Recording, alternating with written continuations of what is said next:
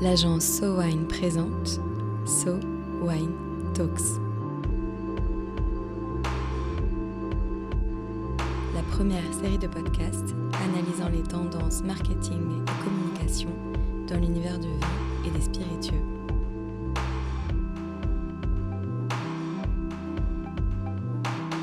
Aujourd'hui, So Wine vous emmène en voyage Imaginez un pays comme une longue bande de terre qui s'étire sur plus de 4000 km entre le Pérou et le Cap Horn. Imaginez les hauteurs de la cordillère des Andes et les vents frais du Pacifique. Une diversité de paysages et de climats uniques au monde. Et partout, des vignes. Au Chili, on fait du vin et on le fait bien. Septième producteur mondial en volume, le Chili exporte son vin partout dans le monde. Mais le vin chilien reste encore méconnu malgré le travail effectué depuis de nombreuses années par des acteurs du vin qui ont décelé très tôt l'exceptionnel potentiel des vignobles. Aujourd'hui, une plongée au cœur des vignes chiliennes pour comprendre toutes les spécificités d'un pays viticole en plein essor. Notre périple commence à Santiago, capitale du pays, qui concentre 10 millions d'habitants, soit presque la moitié de la population totale. Pas très loin de la Plaza Baquedano, on trouve le Barrio Providencia, qui accueille les jeunes en quête d'un verre en ce samedi soir. Et bien que cela puisse paraître surprenant pour un pays qui produit tant de vin, peu de choix de vin sur les cartes, peu de verres de vin sur les tables. Effectivement, les chiffres le montrent. Un Chilien boit en moyenne trois fois moins de vin qu'un Français par an. Commençons notre décryptage du vin chilien avec un expert, José Luis Martin Bouquillard. Français d'origine espagnole, José Luis a passé plus de 10 ans dans la vallée de Colchagua, à Corico, où il a développé son propre vin, Clos Andino. Aujourd'hui rentré en France, nous avons pu nous parler par Skype pour qu'il m'explique l'histoire et les enjeux vinicoles du pays.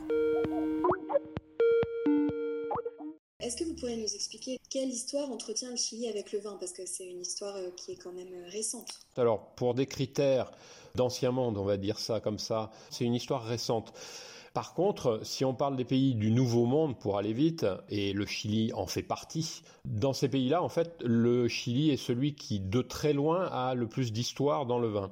Pourquoi? Parce que l'histoire en fait euh, du vin euh, au Chili remonte à la conquête espagnole, c'est-à-dire à 1500 et quelques, et que euh, dès cette date-là, il s'agissait pas simplement de quelques vignes qui servaient à faire du vin de messe, sinon que très vite, la vigne s'est beaucoup plus au Chili et est devenue un vignoble important et de qualité, à tel point que déjà au XVIe siècle, le Chili exportait du vin par bateau et concurrençait les vins espagnols. Donc bon, c'est quelque chose que au Chili, ils ne mettent pas en valeur, mais euh, en fait, il y a vraiment, je dirais, une histoire extrêmement intéressante et ancienne pour des pays du Nouveau Monde qui pourrait permettre au Chili de se distinguer.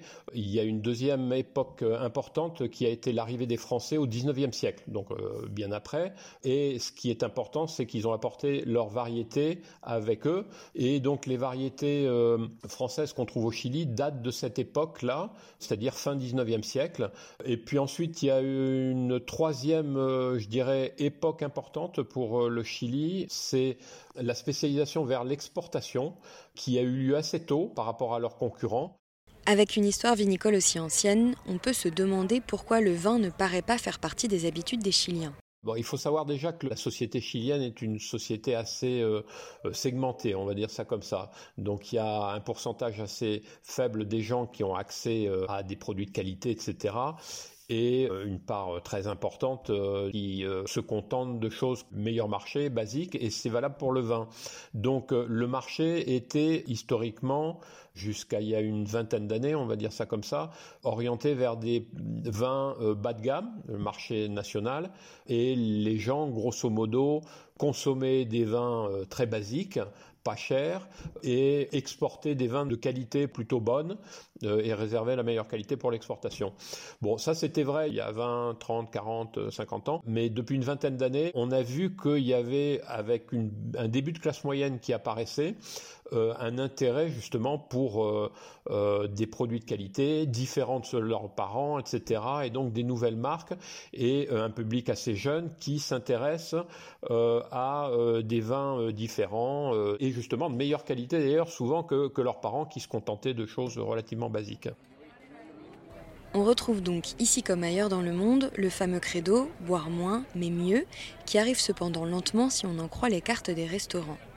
Pour en savoir plus sur les habitudes de consommation des Chiliens, je suis allée à la rencontre de Mathias Kempfer. Sommelier au Chili, Mathias a travaillé dans l'élaboration de la carte de plusieurs restaurants et est aujourd'hui commercial pour une société d'import-export de vins et spiritueux. Je le retrouve dans un bar à vin de Las Condes, quartier chic de l'est de Santiago. Comment est-ce que vous pourriez expliquer que dans un pays si vinicole, la population ne s'intéresse pas tant au vin? Je pense que c'est lié à la culture et au gouvernement. Aujourd'hui, il n'y a rien qui est mis en place au niveau national pour enseigner aux Chiliens qu'ils devraient soutenir plus leurs producteurs locaux. Je pense aussi que si les vignobles ne font pas beaucoup de publicité, les Chiliens ne savent pas qu'il existe des domaines indépendants. Alors que s'il y a de très grands domaines, il y en a aussi des petits.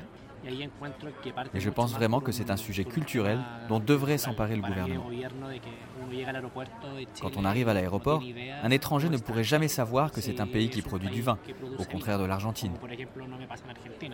Quand on pose le pied en Argentine, on sait qu'il y a du vin. Et selon vous, quelle est l'image du vin chilien à travers le monde Il y a une phrase qui la traduit bien. Bon, beau et bon marché.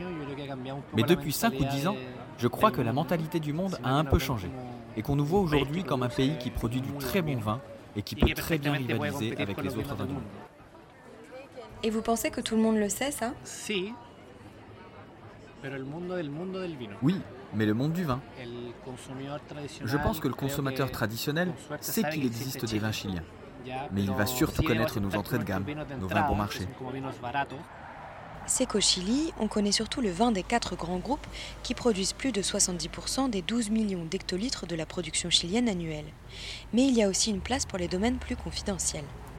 Dominique Massenet, arrivé à la fin des années 80 au Chili, a vendu son domaine de la vallée de Maipo en 2008 et a gardé une parcelle premium grâce à laquelle il produit les vins Donum, Château M et Flaviata. J'ai rencontré son fils Jean dans un restaurant de l'est de Santiago pour en savoir plus. Nous, on est arrivé donc euh, fin des années 80, 90. Alors le marché du vin chilien à cette époque était quasi inexistant. C'est-à-dire que Bon, j'y vais un peu caricaturé, mais il y avait à peu près euh, du vin rouge et du vin blanc euh, vendus en boîte de lait Tetra Pak. C'était à peu près ça. Personne ne buvait du vin. Puis le vin de l'époque n'était pas terrible non plus. Et mon père a tout de suite fait euh, du vin de qualité et il a tout de suite visé l'exportation. Et donc il a développé le domaine jusqu'en 2008 où il a choisi de le vendre. Qu'est-ce qui s'est passé? Pourquoi est-ce qu'il a choisi de vendre? Il y a eu une ruée vers l'or dans le monde du vin. Donc c'est-à-dire que tout le monde a commencé à faire du vin. Euh, beaucoup de Chiliens, beaucoup d'investissements étrangers aussi, euh, beaucoup de, Français et puis des, gens d'ailleurs qui sont venus faire du vin au Chili. Et donc tout de suite, euh, il y a une saturation de, la production. Et au Chili, il y a quand même de grands groupes économiques très très puissants. Et donc on devait faire la concurrence à des groupes énormes et aussi à de nombreux acteurs locaux et euh, internationaux qui avaient investi au Chili. Et à ça s'ajoute aussi le fait que les autres pays du Nouveau Monde, Californie, Argentine, Afrique du Sud, Australie, Nouvelle-Zélande, ont aussi commencé à, avoir une explosion du vin. Donc il y a eu vraiment euh, une saturation mondiale du vin. Et donc c'était très difficile de, se maintenir à l'époque et, surtout face aux grands groupes. Et il a continué à produire du vin avec une parcelle euh, exceptionnelle qu'il a décidé de garder et il a décidé de produire exclusivement euh, des vins très haut de gamme afin de travailler sur euh, ce style de vin au Chili et, de l'exporter vers le monde. Dominique Massenet se focalise aujourd'hui sur l'export avec ses vins premium. Avec un si petit marché de 22 millions de Chiliens, dont une grande partie ne compte pas le vin pour habitude, l'export semble être la clé pour développer ses ventes. Et ça, le gouvernement chilien l'a compris très tôt et a tout mis en place pour le faciliter le marché euh, national ne, grandit pas. Il a même plutôt tendance à, régresser. Hein. C'est à peu près 15 litres euh, de vin par habitant et ça a plutôt tendance à baisser. Mais bon, le potentiel de croissance est, à l'exportation. Et là, les Chiliens ont très bien joué le coup, euh, que ce soit au niveau vin, mais que ce soit au niveau d'État. À État, ils ont su développer toute une politique depuis 20 ans d'accords bilatéraux qui leur évitent souvent euh, des taxes, parce qu'ils sont tout petits, ils ont négocié ça tout seuls. Ils, ont réussi à obtenir des, des conditions assez avantageuses qui ont été, euh, je dirais, des, des facilitateurs d'exportation. Hein. Et quels pays sont les plus consommateurs de vin chilien et pourquoi selon vous?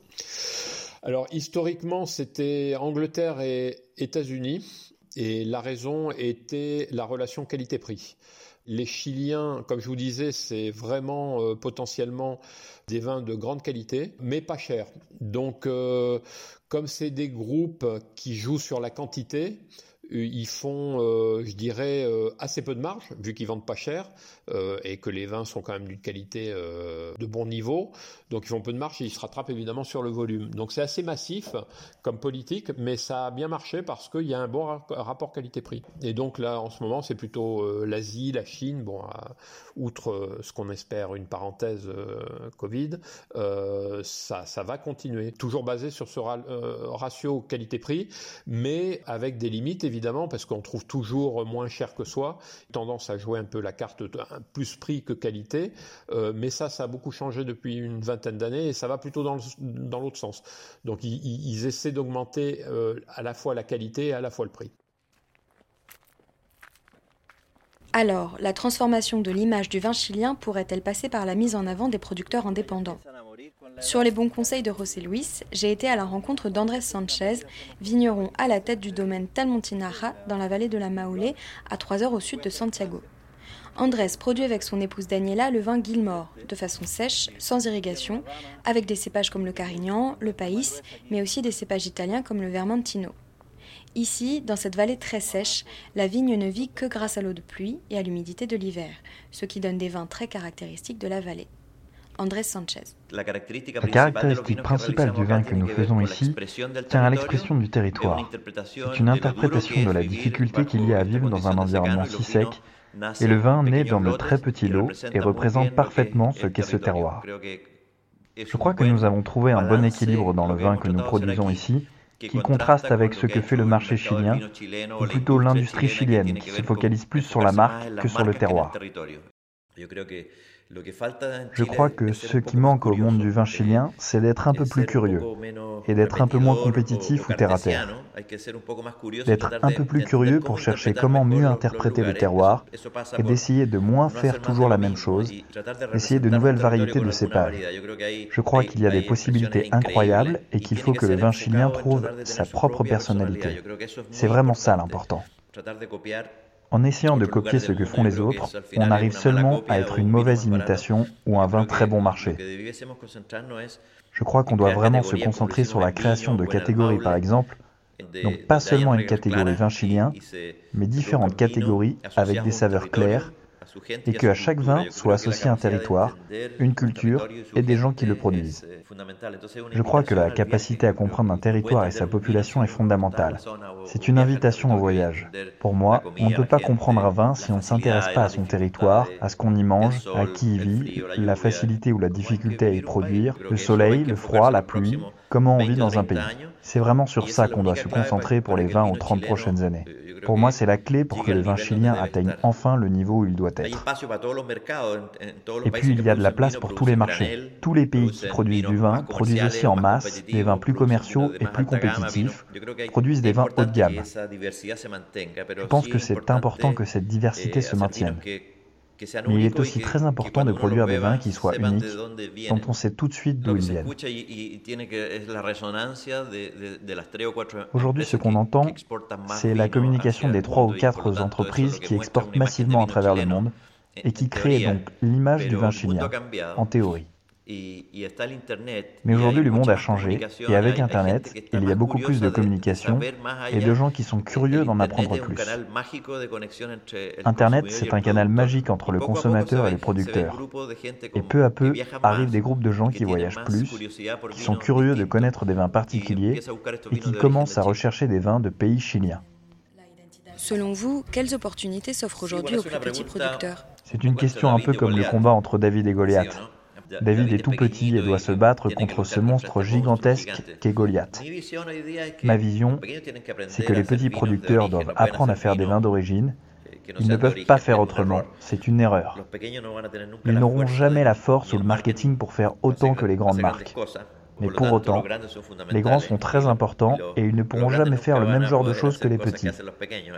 Il y a un dicton qui dit Dans la mer, les baleines retiennent mieux leur respiration que les pingouins. C'est sûr, mais les pingouins vont plus vite.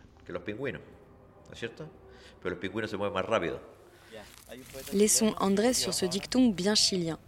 Alors, le terroir serait-il la clé du succès prochain du vin chilien? Et selon vous, euh, sur quoi mise le pays pour faire sa singularité par rapport aux, autres vins du Nouveau Monde? Est-ce que c'est le carméner Est-ce que euh, c'est le no-tourisme? Est-ce que vous voyez une tendance se dessiner? Il y a une réelle euh, communication sur le no-tourisme. Il y a ensuite euh, le Carmener, qui est une vraie variété différente et, vraiment de haute qualité, avec une histoire derrière à raconter. Euh, moi, je l'ai vu en France, c'est quelque chose qui fonctionne bien et, à mon avis, qui sera un plus pour les vins chiliens. Ensuite, vous avez quand même, euh, on n'en a pas parlé, mais c'est important, tout ce qui est bio. Et le Chili a un climat euh, sec et donc qui est très propice à, faire peu de traitements, peu de problèmes de maladie. Euh, il communique sur le fait que c'est un vignoble qui n'a pas de phylloxéra, euh, etc. Enfin bref, il y a, vraiment pas mal de choses euh, qui vont dans le sens du bio. Donc euh, ça c'est aussi un élément important où le Chili, je pense, a des arguments. Alors, où va le vin chilien? Mathias Comfer.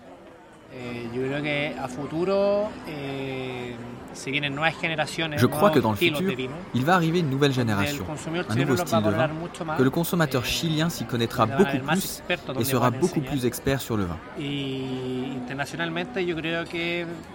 Et au niveau international, je pense que les meilleurs restaurants du monde commenceront à valoriser beaucoup plus les vins d'ici et que les critiques du monde entier reconnaîtront que le vin chilien n'est pas seulement un vin bon marché, sinon un vin capable de concurrencer les meilleurs vins.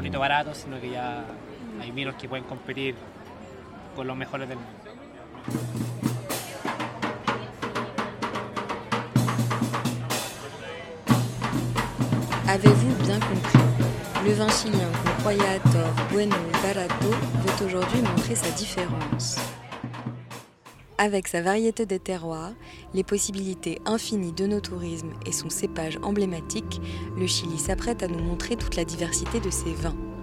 Qu'on ne s'y trompe pas, le vin chilien est bien capable de concurrencer les meilleurs vins du monde.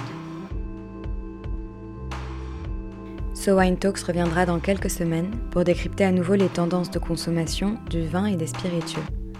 En attendant, si vous avez aimé cet épisode, n'hésitez pas à le partager sur Twitter et Facebook et à lui donner des étoiles sur iTunes. À très vite.